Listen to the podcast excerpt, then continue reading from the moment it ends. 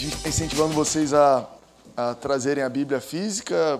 É, o ponto aqui é mostrar a relevância da palavra de Deus, a relevância de você conferir o que é falado aqui. A importância de você entender que não é o Timóteo disse, ou fulano diz, ou a nova igreja diz, mas a palavra de Deus diz.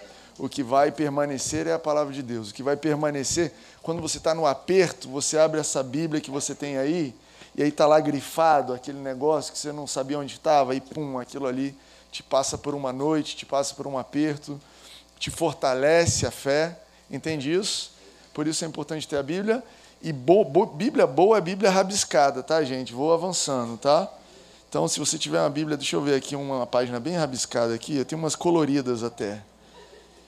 Ó, deixa eu ver aqui uma boa. Ah, não vai dar para vocês verem, mas aí tá grifado, vermelho que significa não sei o que lá.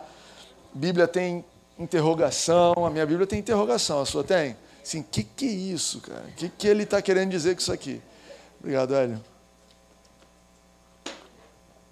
Hoje eu quero falar para vocês, a gente vai começar uma série sobre família, chamada Família Abençoada.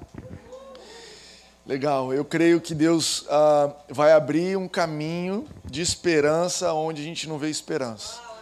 A gente estava cantando aqui no pré-culto sobre um Deus que abre o caminho no mar. Né? Quando Israel cercado estava, Deus abriu o mar. Eu acredito que às vezes no contexto de família a gente se vê cercado, a gente se vê sem saída. Talvez como Israel, 400 anos de escravidão, como é que isso aqui vai mudar? Não vai mudar 400 anos, imagina. O Brasil tem um pouco mais que isso de vida. E era o tempo que eles estavam escravos. E Deus abriu o mar. Deus tem uma solução. Deus tem um caminho. E é isso que eu acredito sobre a família.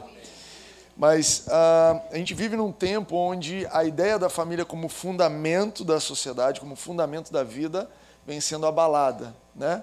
Uh, casamento é tido hoje em dia como algo que é retrógrado, algo que é, é desequilibrado, algo que às vezes é nocivo e muitas vezes a partir de experiências, olha, vi, vi, o casamento do meu pai e da minha mãe, foi assim assado, não quero mais me casar, como se a solução para a vida fosse, olha, a minha família tinha problemas, eu não quero mais fazer parte de família porque o problema estava ali. E a gente sabe que o problema está nos espíritos que atuam sobre as pessoas e não né, sobre as pessoas, a Bíblia diz isso. Nossa luta não é contra carne ou sangue, nossa luta é contra os espíritos malignos que vêm.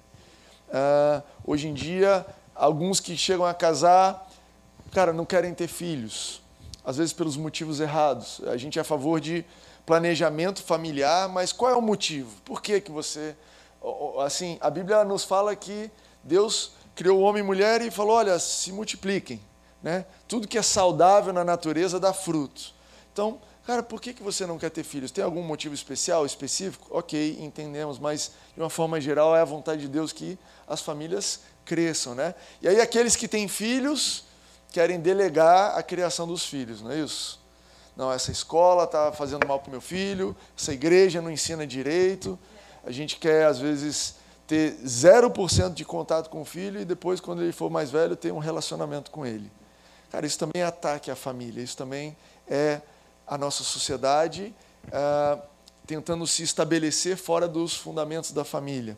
Aí quando você vê o filho, a gente tem uma sociedade que incentiva pra caramba a rebeldia, a desobediência. Né? Hoje você ser obediente é careta. Você ser obediente é sinal de que você é fraco.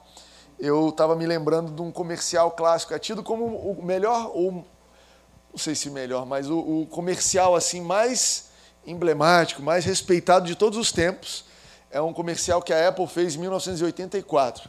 Inclusive foi no dia que eu nasci, 26 de janeiro, que vinculou no Super Bowl.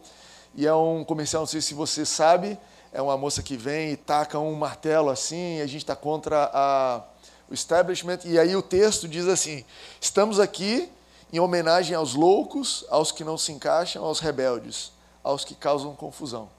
Esse é o princípio que a gente vem ah, vendendo, é uma empresa que vende muita coisa, a gente compra, mas essa é o discurso, né? Olha, você ser rebelde é bom. Não é o que a Bíblia diz. Não é como a Bíblia estabelece famílias. Ah, ok, aí a gente amadurece, e aí como é que a gente trata os mais velhos? Né? A gente vive numa sociedade que também não dá muito valor aos mais velhos, não é isso?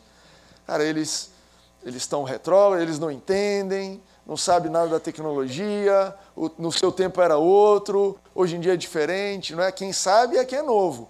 Quer dizer, aquele pessoal que carregou a gente até aqui sabe de nada, né? Que nos trouxeram, que já plantaram, já colheram, quer dizer, tem um, dois, três ciclos de plantio e colheita. Poderia dizer para a gente, olha, não planta aqui, não planta ali. Não, esse pessoal não sabe.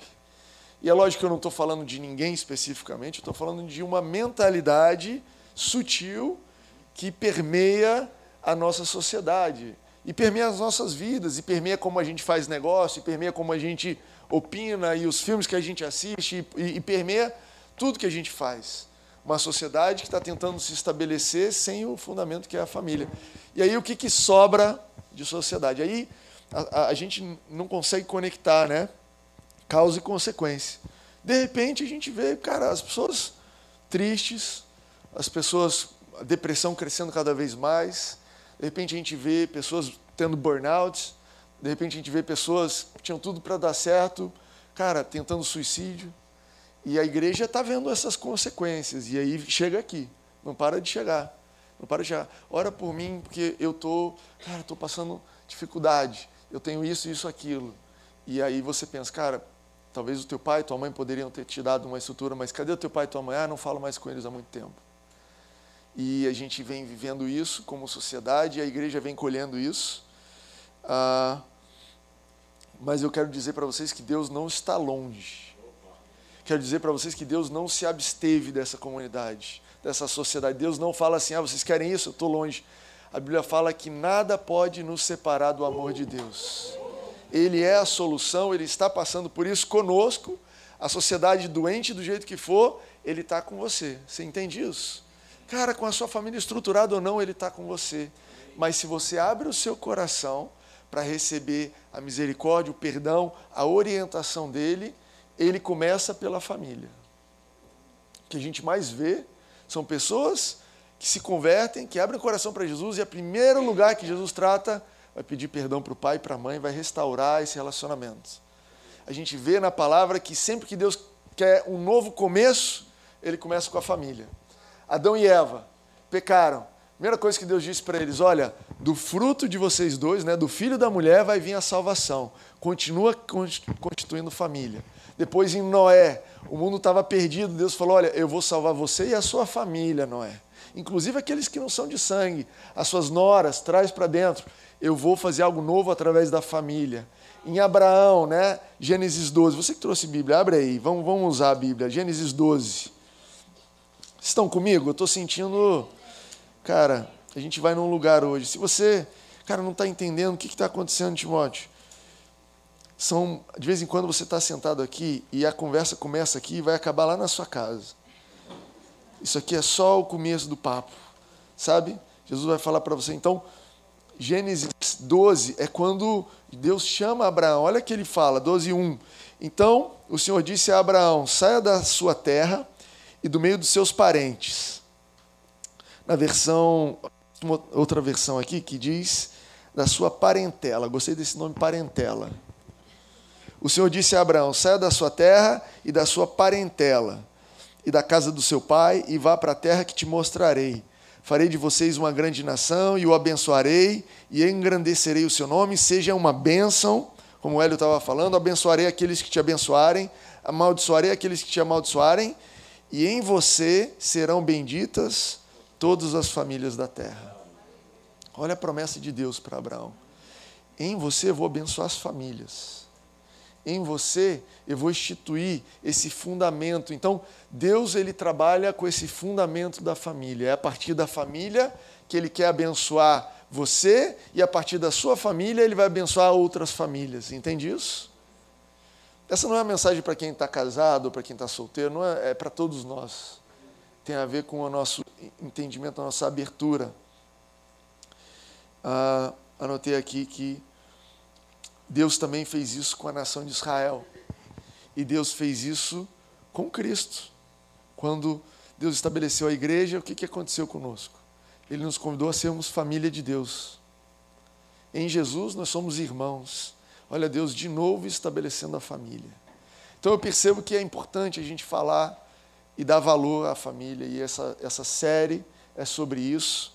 Ah, a gente vê que Deus criou a família, né? como eu disse para vocês, Gênesis 2, 24. Coisa mais estranha que tem na Bíblia, Gênesis 2, 24, porque a gente sabe que Adão foi feito por Deus do barro, Eva foi feita da costela de Adão.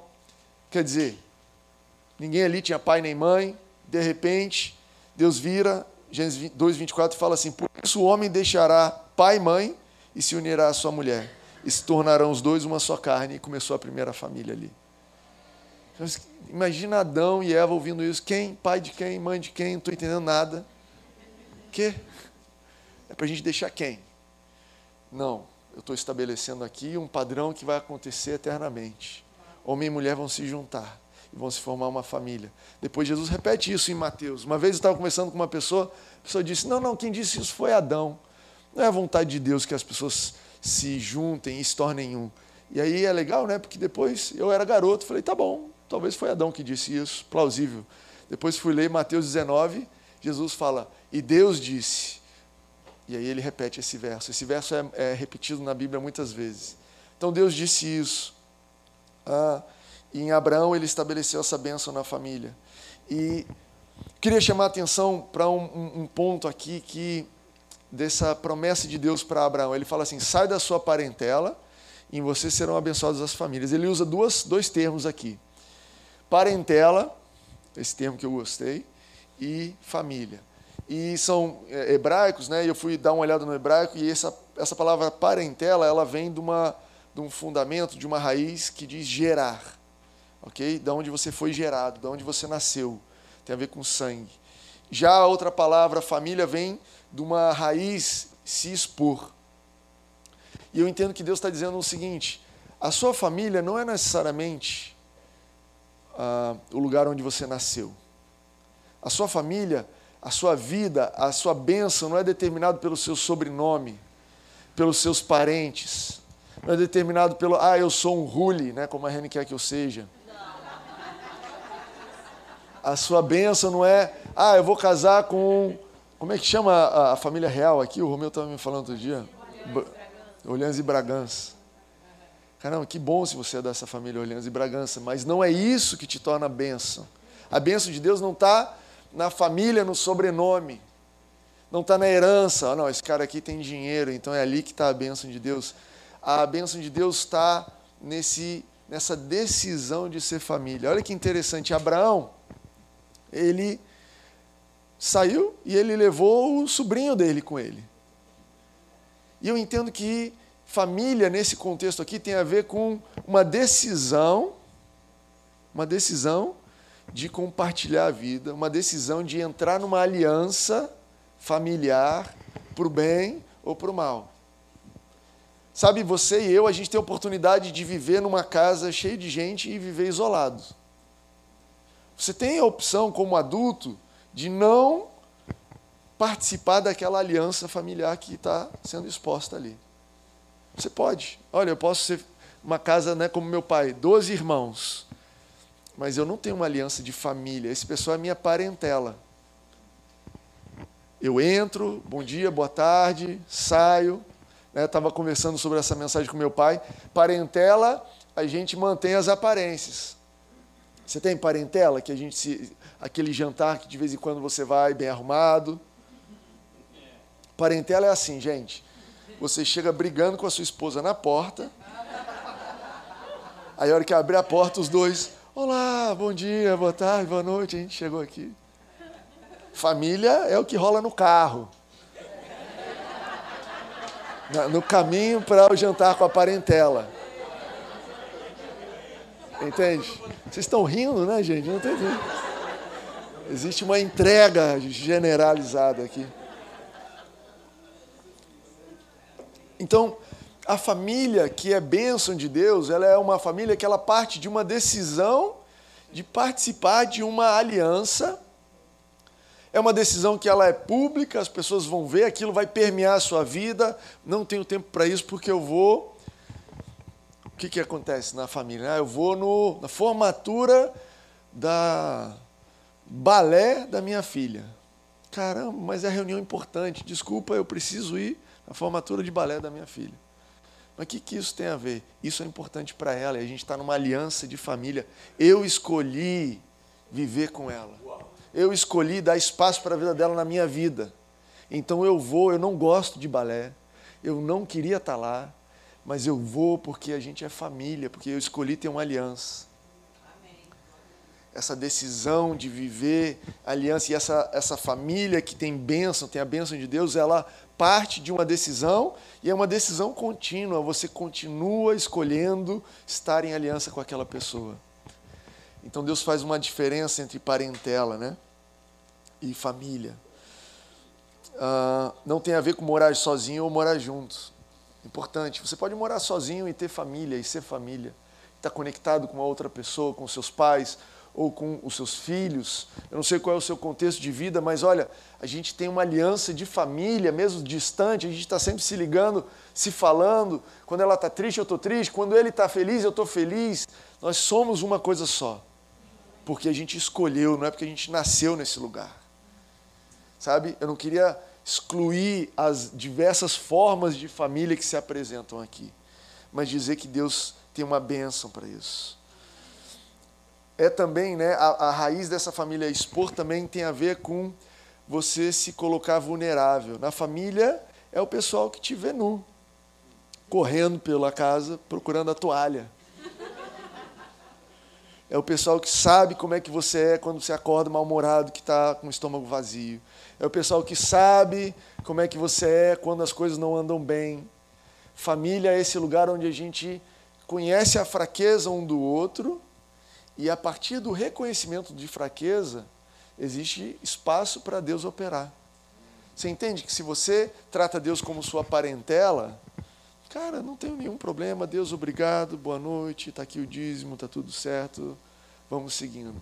Ou será que Deus é parte da sua família, onde você, Deus, eu estou descobrindo aqui, nesse relacionamento próximo com meu filho, que eu fui intolerante, ou que eu fui insensível, ou que eu não agi bem. Cara, a minha fraqueza, a minha falha está exposta. Deus, eu preciso da sua ajuda. Deus, eu preciso do seu poder comigo. 2 Coríntios 12, 9 fala assim: Mas ele disse: A minha graça é suficiente a você, pois o meu poder se aperfeiçoa na fraqueza. Onde é que o poder de Deus se aperfeiçoa, gente? É na fraqueza. E onde é que você descobre a sua fraqueza mais do que na família? Mais do que no convívio em família? Você quer nunca saber as suas fraquezas? Não tenha, não vive isolado. Não tenha relacionamento de família com ninguém. Porque no momento que você escolher entrar numa aliança de família com alguém, as suas fraquezas vão vir à tona, mas também vem a oportunidade do poder de Deus se aperfeiçoar. Portanto, eu me gloriarei, isso aqui Paulo escrevendo, 2 Coríntios 12, 9. Portanto, eu me gloriarei ainda mais alegremente em minhas fraquezas, para que o poder de Cristo repouse em mim. Quando a gente olha para Jesus, a gente vê alguém que não era nem parentela, estava lá no céu, mas ele veio e fez família com a gente. Ele veio e se fez família. Virou para os discípulos, prestes a traírem ele, e falou: Olha, eu chamo vocês de irmãos porque a gente tem o mesmo Pai. Jesus restabeleceu, veio e estabeleceu uma aliança conosco de fraqueza. Ele assumiu as nossas fraquezas. Ele falou: Olha, essa família tem problema, vamos resolver esse problema na cruz. Essa família está com dificuldade, eu vou com vocês até o final. Essa família tem traição, eu estou aqui, eu sei que vocês vão me trair, mas eu sou família. Ah, João 13, 1 fala assim que Deus, Jesus os amou, tendo-os amado, amou-os até o final. Cara, família, essa aliança de família ama até o final. Qual é o final? Não sei qual é o final, a gente vai até o final. Está entendendo? Eu estou com você até o final. Pai, mãe, eu estou com vocês até o final. Esposa, marido, eu estou com você até o final. Filhos e filhas, eu estou com você até o final. Ah, mas ele tomou decisões erradas. Estou com ele até o final, a gente vai passar por isso juntos. Ah, mas você não precisava passar por isso, eu sei, mas eu tenho uma aliança de família, porque eu sei que na família é a fonte onde Deus vai abençoar. Eu creio que através das nossas fraquezas o poder de Deus vai se manifestar e a gente vai ser fortalecido. Amém? Que, que significa para você hoje? Eu te convido a refletir se você está decidido ser família, se você tem se exposto e tomado a decisão de crescer. É uma, uma pergunta para você. Como eu disse, a conversa começa aqui e talvez continua. Ah, esse tema família tem um monte de gaveta, né? Eu, eu sabia que era um tema espinhoso, então mandei para algumas pessoas. Assim, aí o que, que você acha? Aí vieram mais sugestões de mais coisas para eu fazer. Falei, então a gente vai fazer um seminário no domingo, emendar os dois cultos. Mas eu escolhi, obviamente, não dá, a gente não vai abrir todas as gavetas hoje e nem talvez nessa série toda, mas eu queria abrir com vocês um texto e usar ele como base, Eclesiastes 4. Eclesiastes é um livro da Bíblia interessante, pois acho que merece você ler. Eclesiastes 4, 9 fala assim: é melhor, ser, é melhor ter companhia do que estar sozinho. Né? Algumas versões dizem é melhor serem dois do que um. Base para mim da família aqui. Porque maior é a recompensa do trabalho de duas pessoas. Se um, se um cair, o amigo pode ajudá-lo a levantar-se. Mas pobre do homem que cai e não tem quem o ajude a levantar. Versículo 11: E se dois dormirem juntos, vão manter-se aquecidos. Como, porém, manter-se aquecido sozinho? 12. Um homem sozinho pode ser vencido, mas dois conseguem defender-se. E um cordão de três dobras não rompe facilmente. Eu gosto desse texto porque é, ele, ele começa com a unidade básica da família. Assim. Dois. Dois é família. E a gente, hoje em dia, a gente vive. Existe a família tradicional, né? pai, mãe, filhos, e aí existe madrasta, padrasto, afilhado e nomes a mais. E as famílias hoje em dia não tem mais aquela cara, ou não, não sei se tem mais, talvez nunca teve que a Bíblia também é muito honesta, né? As famílias na Bíblia também são todos os tipos de família. Eu pretendo falar aqui com vocês na semana que vem sobre uma família composta de duas mulheres, a Noemi e a Esther. Uma sogra, Ruth e Noemi. Esther é outra coisa. Obrigado. Ruth e Noemi, uma família de uma sogra com uma nora. Tinha nem elo de sangue ali. A sogra virou e falou: Olha, morreram os maridos, vocês podem ir de volta. Uma das noras foi embora, a outra falou: Olha, eu quero ter uma aliança de família com você. O seu Deus vai ser meu Deus, a gente vai ser família. Eu não sei qual é o contexto de família que você está. E eu não quero desprezar o contexto de família que você está. Eu quero, na verdade, destacar para você que é possível ter família e que Deus quer te encontrar onde você está e quer tornar a sua família uma bênção, independente de como ela está. Independente de sogra, sogro, viúvo, pai, filho, afilhado. Você entende que Deus encontra a gente onde a gente está e quer restaurar? Eu adorei a mensagem do, do, do Sérgio, porque ele falou: ah, Deus nos ama como a gente está, mas Ele nos ama demais para deixar a gente do jeito que a gente está. Cara, Ele te ama, Ele te encontra, Ele vai ser bênção na sua família e Ele vai transformar a sua família para te abençoar e através da sua família ser bênção. Você crê nisso? Que a sua família vai ser bênção? Que, cara, através dos seus relacionamentos familiares, outras pessoas vão ser abençoadas, que isso vai transbordar, que isso é a esperança dessa terra? Eu creio nisso. É importante que ele começa com uma ideia, isso aqui meu pai que me chamou a atenção. O texto começa assim: é melhor serem dois do que um. Essa palavra melhor, ela precisa ser considerada com cuidado. Porque nem sempre o melhor é o mais fácil. Nem sempre o melhor é o mais barato. Né? Você já chegou na loja e fala assim: Eu quero o melhor. E depois falou: Me dá o segundo melhor. Terceiro melhor, será que consigo pagar? Já teve essa experiência? Né? Tem loja que a gente não pede nem o melhor. Será que eu consigo comprar nessa loja? Deus está dizendo assim: olha, o melhor que eu tenho para vocês é a família, mas não é o mais rápido, não é o preço mais barato. Não é o preço mais barato. E aí?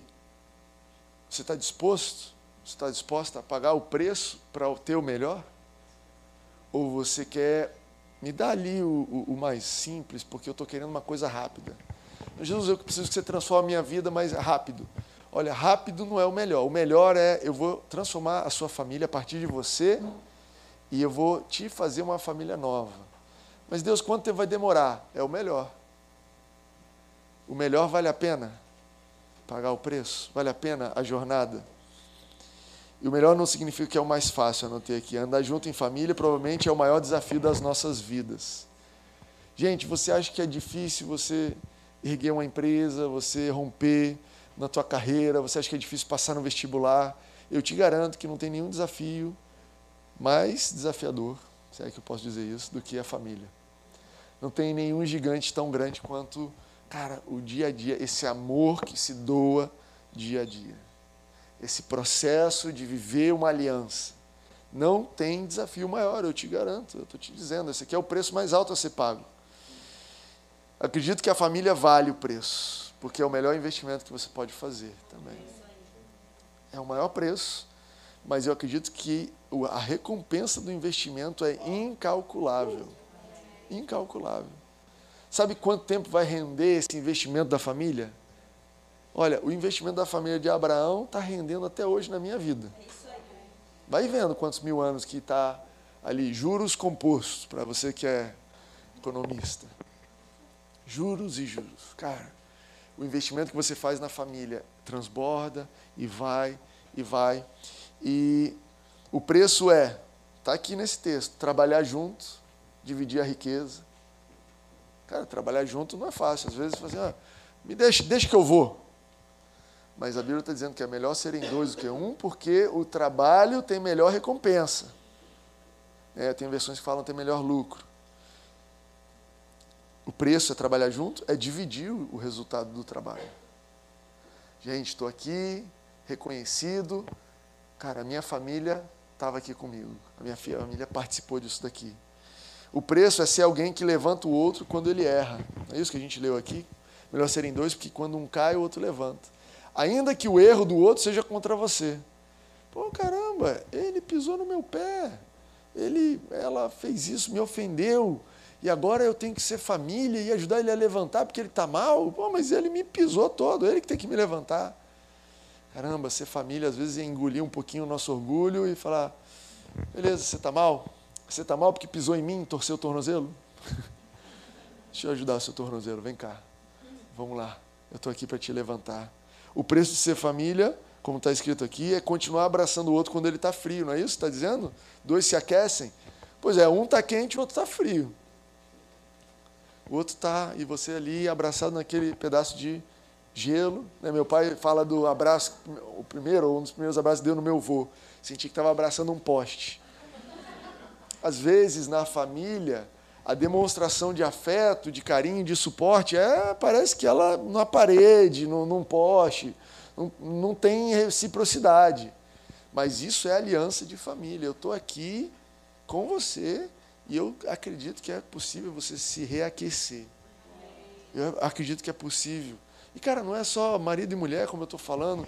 Às vezes você vai dar esse, esse tipo de cuidado para os teus pais. Às vezes você vai estender isso aos seus avós, você vai fazer isso aos seus tios. Eu não sei o seu ciclo, mas é um lugar que, uma aliança que você vai convicto de, olha, eu estou aqui nessa para colocar os outros como prioridade da minha vida. Esse é o problema da família. O problema da família é que tudo fala para você, cuide de você primeiro. Cuide, você, você agora merece. E a família fala, cuida do outro primeiro. Cuida do outro primeiro. Você chega em casa e tem coisa para fazer. E tem alguém precisando de um negócio. Né? Alguém uma vez me perguntou, como é que é ter três filhos? Eu falei, olha, tem sempre alguém com sono, com fome e sujo. Uma dessas opções tem sempre alguém. Não acaba, o trabalho não acaba.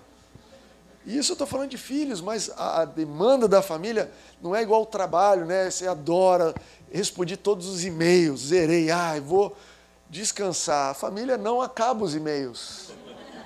Quando você acha que zerou, você tem que passar a página.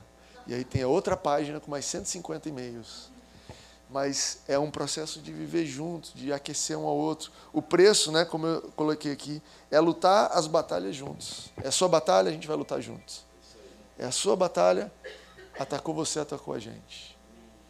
Não estou falando de arrumar a briga com o vizinho juntos, tá, gente? Estou falando disso. Estou falando de as batalhas espirituais. Estou vendo que ele está numa batalha, ela está numa batalha, está passando por um desafio, está passando por uma situação difícil. Cara, eu vou orar juntos. eu vou, eu vou ajudar, eu vou interceder. E sabe, as crianças sabem disso. É, se você vai lá na salinha das crianças e você pergunta assim: você tem pedido de oração? Tem criança que pede, eu quero um Hot Wheels, eu quero a Barbie, não sei o quê. Mas você vai ver muito pedido: olha, meu pai e minha mãe estão brigando, meu avô está doente, o meu irmão está precisando passar na escola. Eles têm esse coração. Cara, o que, que você quer? Faz um pedido, o que, que você quer?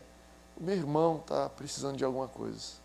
Caramba, as crianças entendem o que, que é. A gente está nessa juntos.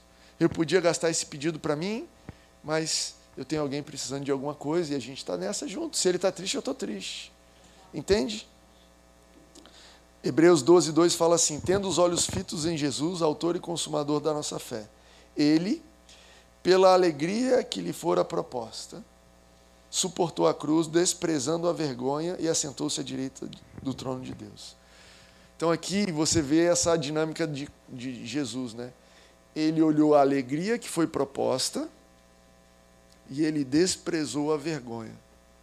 Família envolve você valorizar o que está sendo proposto e desprezar o preço que está sendo pago. Desprezar significa o quê? Dar menos valor. Simples, né? O conceito. Olha, eu estou aqui ralando, tá, tá, mas esse preço aqui não tem valor comparado ao que é proposto da família, ao que a gente está construindo juntos. Isso aqui, é, aguentar, engolir esse sapo aqui, é, é, eu desprezo isso em detrimento ao valor que eu acredito que a gente está construindo juntos, que essa família vai gerar. Jesus fez isso por nós. Jesus olhou para a gente e falou: Olha, eu vou desprezar a vergonha, desprezar o sofrimento, desprezar a morte, desprezar todo o processo por conta da alegria que me é proposta. Não é só do resultado, mas é de uma alegria. Você entende que Jesus hoje vive uma vida alegre? Ele se alegra. A Bíblia fala que o céu se alegra todo dia que alguém se converte. Tem uma festa no céu todo dia que alguém se converte. Vou te dizer, faz o cálculo aí. Eu acredito que de tanta gente que tem hoje em dia, todo dia alguém se converte. Você acha que mais de 365 pessoas se convertem por ano? Então, adivinha só o que é o céu? É um Rock in Rio sem parar. Com as partes boas do Rock in Rio. Cara, uma festa sem parar. Jesus falou assim, beleza, deixa eu ver, três dias morto, 30 anos aquele pessoal, festa sem parar. Hum, tô dentro, hein? Vou comprar esse ingresso. Vou pagar esse preço. Eu quero essa pulseira aí. Então vamos lá. E ele passou, porque ele desprezou o preço em detrimento, em relação à alegria que era proposta. O meu encorajamento e essa mensagem aqui é para te estimular a pensar como é que está a relação preço e a proposta. Como é que você está avaliando a sua família? Como é que você está calculando esse negócio? Como é que está o seu cálculo? Timóteo, no meu cálculo, eu estou maximizando o preço e minimizando os resultados. Não está valendo a pena, família. O preço está muito alto está doendo muito, estou achando que a proposta não vale a pena. Será que você precisa ressignificar uh, o que é família na Bíblia? Será que você precisa ler a Bíblia e entender? Cara, Deus, se a família é algo que para você é fundamento, e todas as vezes que você vai recomeçar alguma coisa, você começa da família, será que eu não estou entendendo o valor da família? Será que eu preciso me expor, abrir o meu coração para um novo conceito de família? Uma família abençoada, para eu entender que esse preço vale a pena? Talvez esse é o processo que a gente precisa. Eu quero deixar o Espírito Santo te conduzir nessa direção. Quero deixar Deus falar com você. Essa é a primeira mensagem dessa série. E eu vou parar por aqui. Eu quero te dizer: Deus não está longe. Deus não está longe. Não tem nada que pode nos afastar do amor de Jesus não tem nada, não tem confusão familiar, não tem madeira familiar. Mas, Timóteo, eu já estou na minha décima família. Não tem nada que pode nos afastar do amor de Jesus. Eu disse para vocês, hoje eu via um dia, uma manhã, de o mar abrindo. Talvez você olhe para sua família e você se sente escravo há 400 anos na frente do mar, um, um, um exército vindo por trás. Timóteo, não tem esperança. Fulano não ajuda, Ciclano não ajuda, eu estou sem força, não vejo esperança. Pois é, mas você serve um Deus que abre o mar. A gente tem mar aqui no Rio de Janeiro, ninguém aqui nunca viu o mar abrir. Mas você vai ver o mar abrir na sua família. Você vai ver as coisas acontecendo na sua família. Você vai ver o, o, o milagre acontecendo na sua família. Timóteo, como aconteceu? Não sei. Eu acho que aquele povo, depois do mar abriu, saiu do outro lado falou: O que aconteceu? Não sei, eu só sei que eu estou aqui. Eu não sei como é que esse mar abriu, não sei como é que passa no meio do mar. Eu fui andando. Como é que foi passar no meio do mar? Olha, eu dei um passo após o outro, segurei o medo daquele mar fechar. Às vezes, nesse processo de reconstrução da família, dá medo de afogar, né? Jesus amado, eu estou aqui no meio do mar aberto. Se você espirrar aí, eu afogo. Eu estou no meio desse processo de restauração da família, me expus totalmente. Cara, se você não me sustentar, se eu falar uma palavra aqui ali, eu acho que isso aqui explode, porque está aqui um cheiro de pólvora nessa casa. Cara, Deus é fiel. Deus é fiel. Na nossa fraqueza, Ele opera o poder. Cara, na hora que você é fraco, Ele é forte. Na hora que você fala, eu não consigo, Ele fala, Hã? quer tocar bola para mim? Eu consigo. Eu sou Deus que abre o mar. Amém? Convidar vocês para ficarem de pé. Eu vou pedir meu pai para cantar essa música. Eu quero te encorajar a aproveitar isso que o Espírito Santo começou a falar com você através desta mensagem. Feche os teus olhos, continua essa conversa. Não foge da conversa. Não muda de assunto. Não pergunta a Jesus, Jesus, mas e o resultado do jogo? Não, não, não, não, volta aqui para esse assunto. Eu quero. Eh, não, mas e a política? E, e o candidato? Não, não, não, não, não, eu quero falar de família com você. Eu quero falar do que está nas suas mãos. Eu quero falar do que eu tenho planejado para a sua vida. Eu quero te falar de restaurar, restaurar a esperança do seu coração, uma expectativa de coisas boas sobre a sua casa. Eu quero restaurar o ambiente da sua casa. Eu quero restaurar o teu relacionamento com teu filho. Eu quero restaurar o teu relacionamento com teus pais. Eu quero restaurar o brilho dos teus olhos ao chegar em casa, ao ligar, ao receber a ligação. Amém? Deus fará um caminho para você, onde ainda não se vê condição ou possibilidade alguma. Deus se importa com o seu sofrer. Deus se importa com o seu sofrer e nesses dias vai trazer direção que vai mudar a sua vida. Sua noite findará, sua noite findará.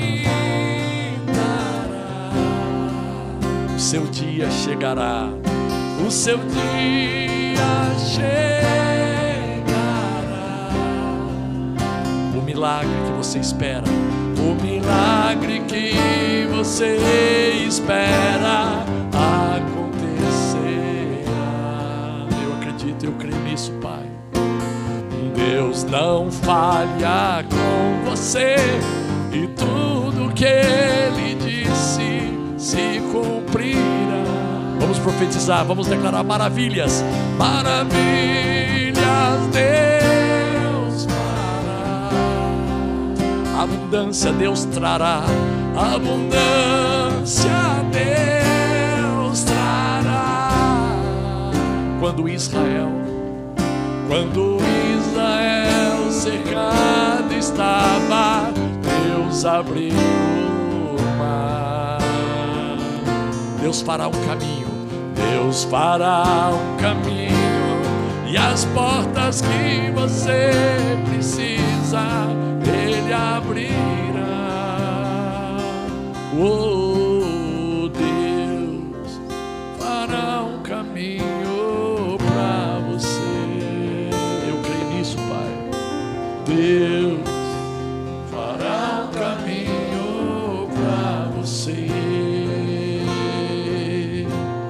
Amém. Amém. Amém. Você pode dar uma salva de palmas para isso? Amém. Quero declarar sobre a sua vida uma semana de bênção sobre a sua casa. Da sua casa sendo bênção onde você está. Uma semana onde a promessa de Deus para Abraão vai se cumprir na sua vida. Você vai ser bênção onde você estiver e através da sua família. Você vai ser bênção. Uma semana orientada, uma semana onde o Espírito Santo vai te guiando, palavras, ações, pensamentos. Uma semana protegida pelo amor de Jesus. Amém? Recebe isso? Amém. Amém. A gente está encerrando. Não vai embora sem dar um beijo, um abraço, duas, três pessoas e diz: Ó, você é meu irmão. A gente está nessa família aqui juntos. Amém? Obrigada por ouvir esta mensagem. Não deixe de se inscrever por aqui para continuar nos acompanhando. Para saber mais sobre nós e sobre nossas atividades, você pode nos seguir no Instagram, Nova Igreja Ipanema.